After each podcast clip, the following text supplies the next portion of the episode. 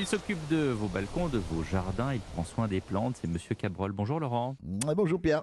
Est-ce que vous faites partie de ceux qui, bah, comme certains à Noël, ont reçu des orchidées?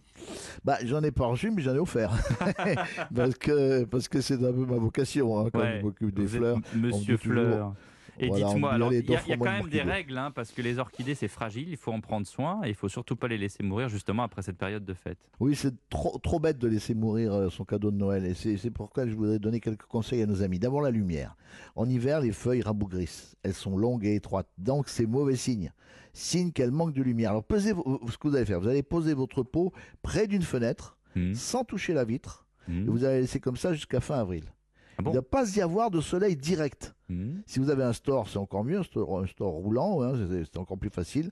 Euh, vous, vous jouez avec le store pour pas que. En fait, la grande idée, c'est qu'il faut qu'elles aient les pieds au soleil et la tête à l'ombre. Quand Ah. vous avez compris ça, vous savez que ça, ça ira tout seul. D'accord. Bon, ça c'est le Ensuite, l'arrosage. ensuite. la lumière. Alors, deuxièmement, l'arrosage. Tous les 10 ou 15 jours, faut maintenir une atmosphère humide. Les orchidées n'aiment pas les appartements où les pièces sont trop chauffées. hein.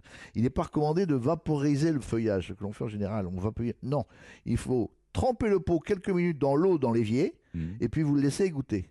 Et d'une manière générale, la température ambiante ne doit pas être euh, inférieure à 15 degrés. hein. Plus il fait frais, plus le terreau doit être sec. Mm. Mais sachez que euh, les de toute manière, il s'arrose modérément et surtout pas sur le feuillage. Donc l'arrosage.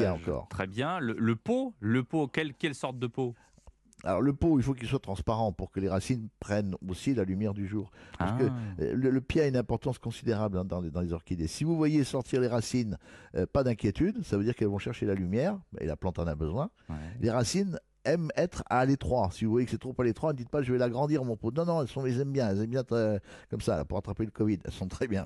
vous êtes maintenant, maintenant vous êtes armés pour que ce cadeau de Noël soit magique, vraiment. Parce que si vous, vous prenez soin du pot, si vous savez bien les mettre pas trop loin des fenêtres et suffisamment à la lumière, et si vous avez compris qu'il faut les arroser et que surtout Mm. il faut qu'elles aient, il faut qu'elles aient les pieds au soleil et la tête à l'ombre, vous avez tout compris. Bon, moi je me Bon. souviens du jardin botanique euh, à Singapour où il y a des, des espèces d'orchidées euh, de toutes les sortes. La, la star la plus vendue, c'est laquelle? C'est la phalaéopsis.